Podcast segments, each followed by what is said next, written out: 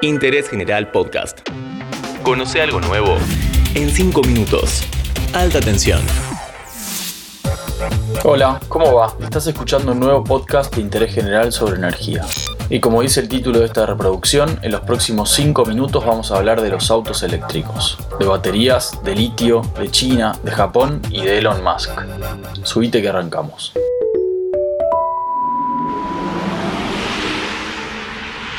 ¿Escuchás eso? Así suena un auto eléctrico. Mira cómo acelera, loco. Por supuesto que es mentira.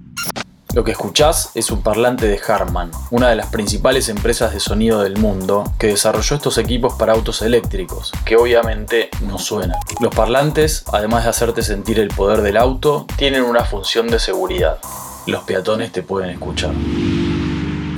Los autos eléctricos no tienen pistones, no tienen cigüeñal, no tienen escape. Su motor no funciona por combustión, sino que lo alimenta una batería, que es su componente más importante. Es la parte más costosa y el mayor desafío para los ingenieros. Los autos eléctricos siguen siendo caros básicamente por las baterías. El invento fundamental para entender el desarrollo de los autos eléctricos está ahí, en las baterías recargables.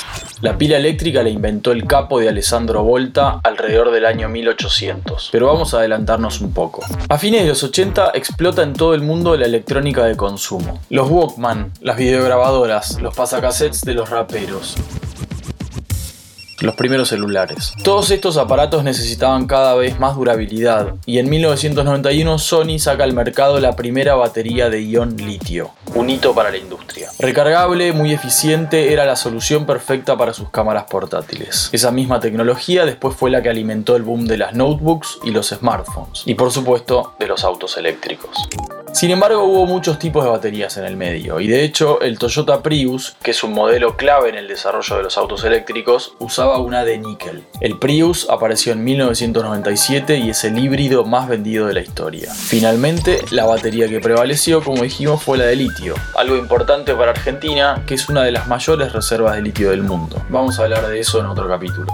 En 2004, el fundador de Tesla montó 6.831 células recargables de litio para su primer modelo, el Tesla Roadster.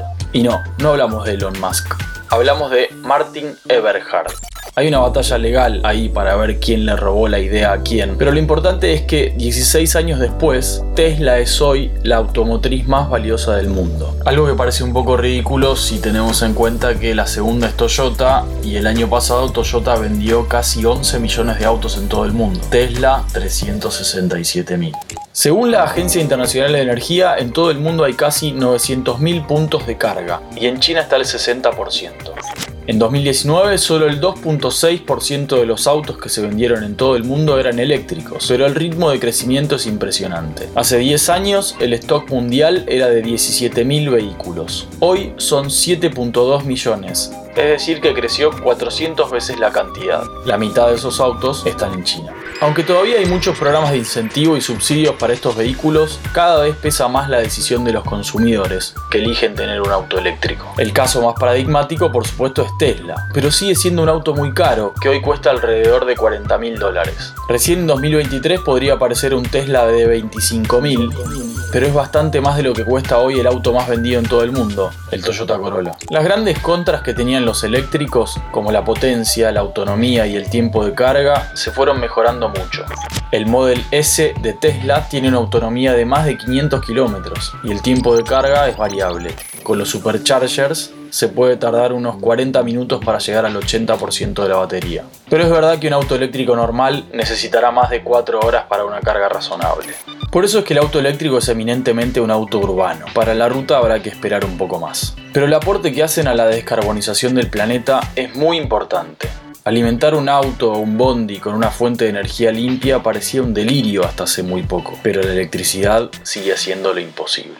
Antes de terminar, te recomiendo el documental ¿Quién mató al auto eléctrico? que es un poco viejo, pero cuenta que a principios del siglo XX había casi tantos autos eléctricos que a combustión. Es interesante. Espero que te haya gustado nuestro capítulo sobre los autos eléctricos en alta tensión. Nos volvemos a encontrar en el próximo. Un abrazo.